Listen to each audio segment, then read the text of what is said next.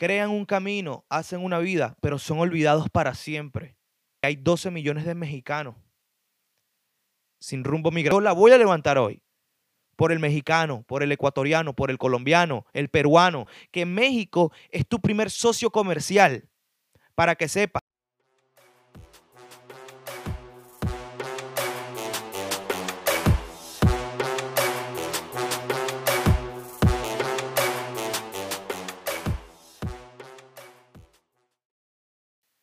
Bienvenidos a un nuevo episodio de mi canal Adrián TV oficial. El día de hoy vengo con un tema muy fuerte, un tema muy importante para ustedes mis mexicanos, para ustedes mis peruanos, para ustedes mis ecuatorianos. Han vivido durante la sombra, bajo la sombra han vivido durante mucho tiempo. Y hoy voy a levantar la voz por ustedes. Hoy vengo con un tema muy importante. Todos tienen que escuchar esto y prestar atención a lo que yo voy a decir. Pero antes, antes de irnos al tema, quiero que le des like, que compartas este contenido, que le des clic a la campanita de suscripción, te suscribas y prendas todas las notificaciones, te lo agradecería. Así es la única manera de que puedes ver todo mi contenido. Vamos al mambo. El día de hoy vengo con el tema sobre mucha gente, voy a levantar la voz por muchos que viven bajo la sombra durante mucho tiempo. El ecuatoriano, el mexicano, el peruano, el salvadoreño, muchos de ellos viven bajo la sombra. Cuando vienen a este país y migran, vienen acá con un sueño, con una meta, vienen aquí sin quejarse, vienen aquí con todo el amor del mundo a hacer lo que sea, pasando fronteras, pasando mares, pasando ríos, pasando todo peligro habido y por haber. Y cuando llegan aquí, crean un camino, hacen una vida, pero son olvidados para siempre. Muchos de ellos mientras otras nacionalidades este país los recibe y les da papeles, les da green card, les da todo con una facilidad que nunca la han tenido mis mexicanos, por ejemplo. Ellos nunca han tenido esa facilidad. Mis peruanos, mis ecuatorianos, mis colombianos, nunca la han tenido. Como otros países sí la tienen y a veces muchos de ellos, no todos, muchos no la aprovechan porque no les da la gana, porque son locos de la cabeza. No, no entiendo el por qué. Pero, por ejemplo, para ti que no aprovechas las oportunidades que este país te da, recuérdate que hay 12 millones de mexicanos sin rumbo migratorio. Muchos de ellos en proceso y más de la mitad de ellos, más de 7 millones de mexicanos viviendo bajo las sombras, aquí. De 37 millones de mexicanos que residen en este país, 12 son nativos mexicanos. Y más de la mitad de esos 12 están indocumentados, viviendo bajo la sombra durante toda una vida. Viviendo de la nada, viviendo no siendo reconocidos por nada. Y ellos sí trabajan, siendo indocumentados. Ellos sí pagan impuestos. Ellos sí luchan aquí. Muchos de ellos hasta millonarios son. No a nombre de ellos, pero son millonarios, teniendo compañías, teniendo empresas, pero siguen siendo olvidados en la sombra, siguen estando en el olvido. ¿El por qué? Porque este país lastimosamente no, no les da la oportunidad que a otros sí se las ofrece. Y a veces muchos de ellos no la aprovechan. Y yo como les digo, hoy levanto mi voz por ustedes, porque ustedes también se merecen. No es posible que muchos de los mexicanos, por ejemplo, tienen hijos aquí hacen vida aquí, tienen hijos que se van al army y duran dos, tres años. Esos hijos vienen, vuelven y estos padres de ellos tienen 30 años, 25 años viviendo aquí y nunca pueden arreglar. Compran casa y de igual manera nunca pueden arreglar. ¿Cómo es posible que un mexicano trabaje durante toda una vida aquí en una misma ciudad y no pueda ir a un aeropuerto a irse de viaje porque le da miedo montarse en un avión y ser deportado para siempre? Porque ya hizo vida aquí. Eso es para el gobierno. Porque muchos de ellos trabajan, muchos de ellos nos pagan los impuestos, muchos de ellos mueven economía. Y recuérdate, gobierno americano, que México es tu primer socio comercial. Para que sepas, el tomate, el aguacate, todo lo que nos comemos aquí lo producen en México. Y ellos también merecen una oportunidad. No solamente los países que están en crisis humanitaria, ok, está bien, perfecto. Pero, ¿qué sabes tú que estás allá afuera? Que si en México no hay crisis humanitaria o no. Tú has ido para Oaxaca, tú has ido para Tamaulipas, Tú has ido para esos, esos pueblos que viven una pobreza extrema, hasta peor que la de nuestros países a veces, que viven en el olvido, que viven por el narcotráfico, que el narcotráfico los tiene azote, que las, las pandillas los azotan. ¿Ustedes han vivido eso? No. Y muchos de mis paisanos mexicanos aquí, sí. Y cuando llegan acá, trabajan durante toda una vida, pero siguen en el olvido. En el pasado quedan. Nos pueden, tienen camionetas, tienen todo, lo que sea, perfecto, pero de eso de nada vale. De nada vale tener tanto dinero si sigue siendo un preso dentro de un país, que te lo da todo supuestamente, pero al, al final te lo quita.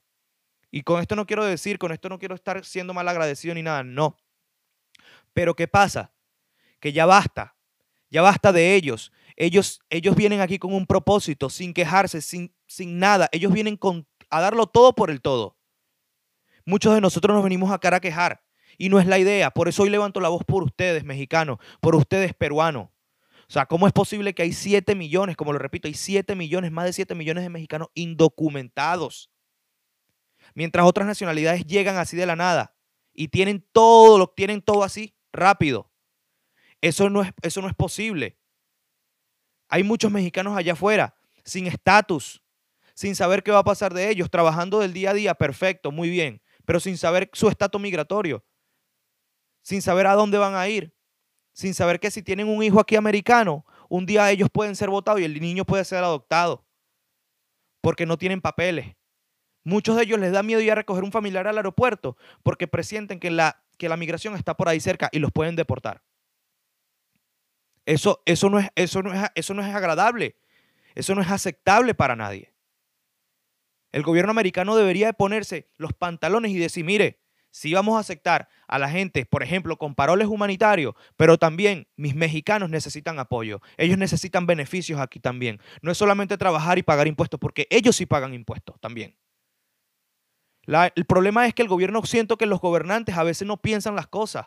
Porque si legalizamos, por ejemplo, hay 7 millones de mexicanos y legalizamos 3, 4 que estén limpios, Podemos crear más impuestos, podemos crear más economía, mucha gente más va a pagar impuestos, pero los gobernantes no piensan en eso. Los gobernantes solamente piensan en sus beneficios. Ellos se benefician mucho del mexicano también. Ellos se benefician demasiado del mexicano. Todo el aguacate que entra aquí es de, México. Todo el tomate. Toda la comida literalmente que entra aquí es de México. Bien, es producida en México. Y muchos de nuestros gobernantes, hasta mismo muchos de nosotros no vemos eso.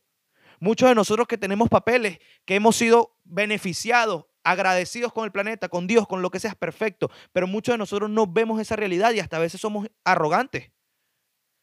Y no, no se acepta más. El mexicano tiene que entender que ellos también tienen una voz.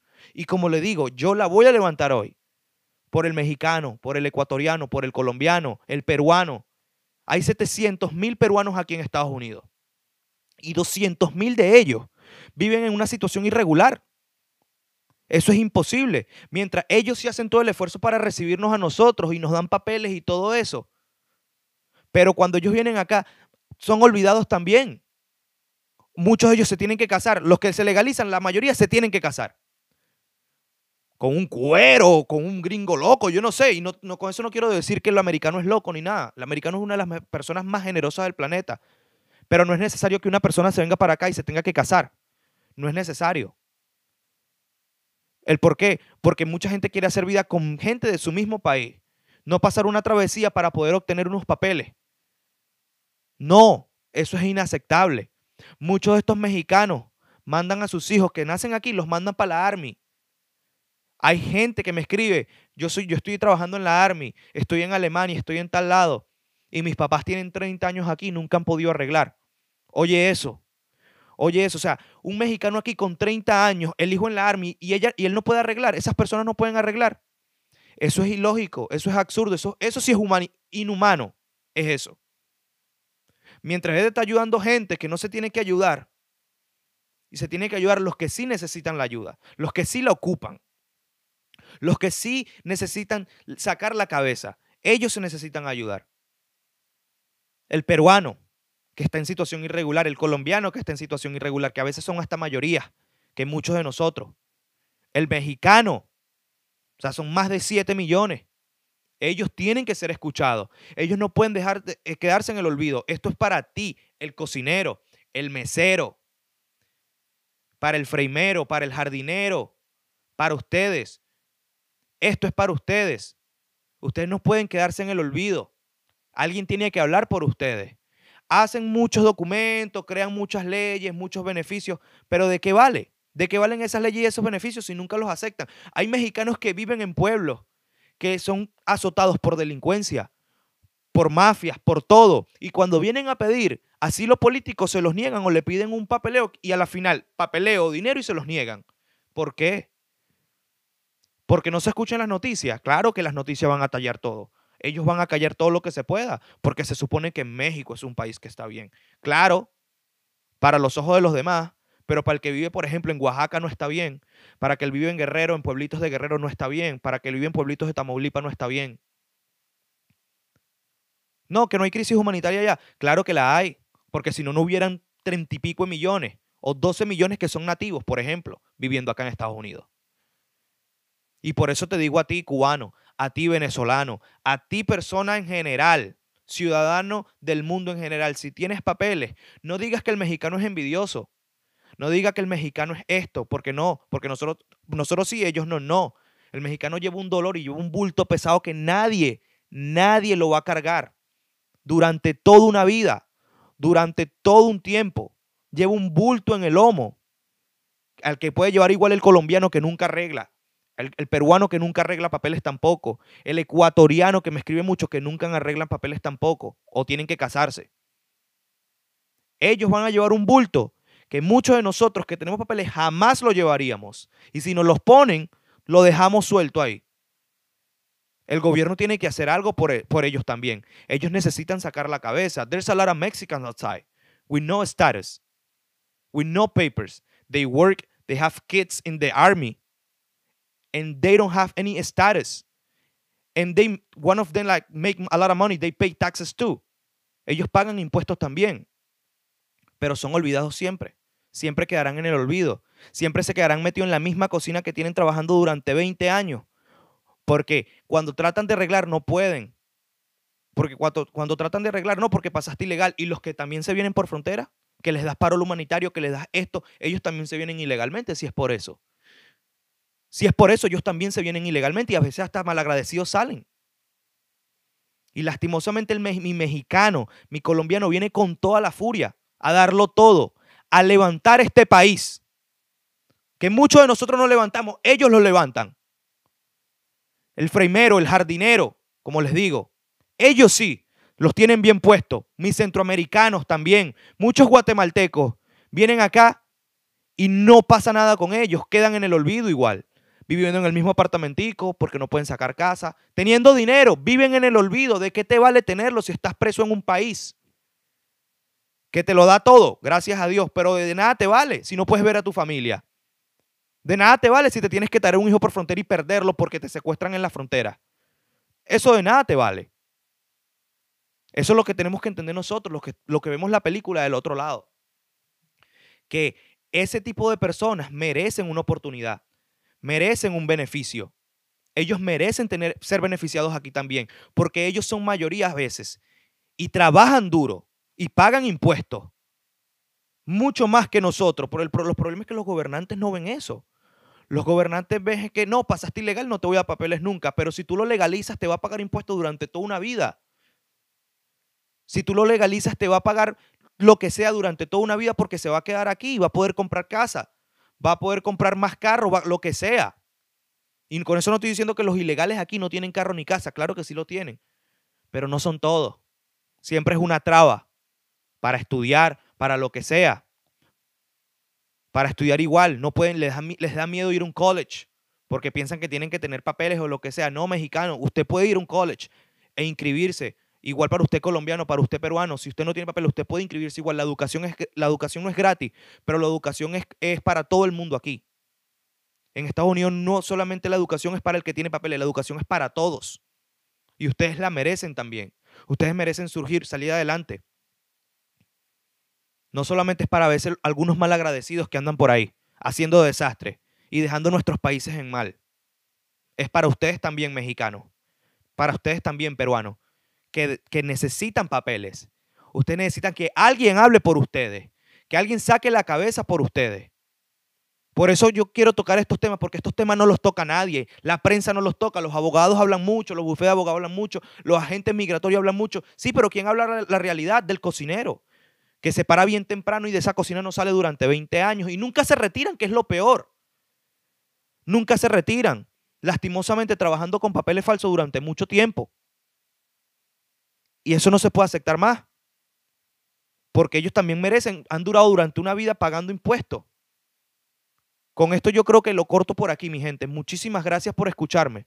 Pero esto era un corte que tenía, esto era un tema que yo tenía que sacarlo y decirlo a verdad. No le dale like, suscríbete, dale clic a la campanita para que revises todas las notificaciones que te llegan de mis videos. Y lo más probable que vamos a tener segunda parte de este video. Muchísimas gracias.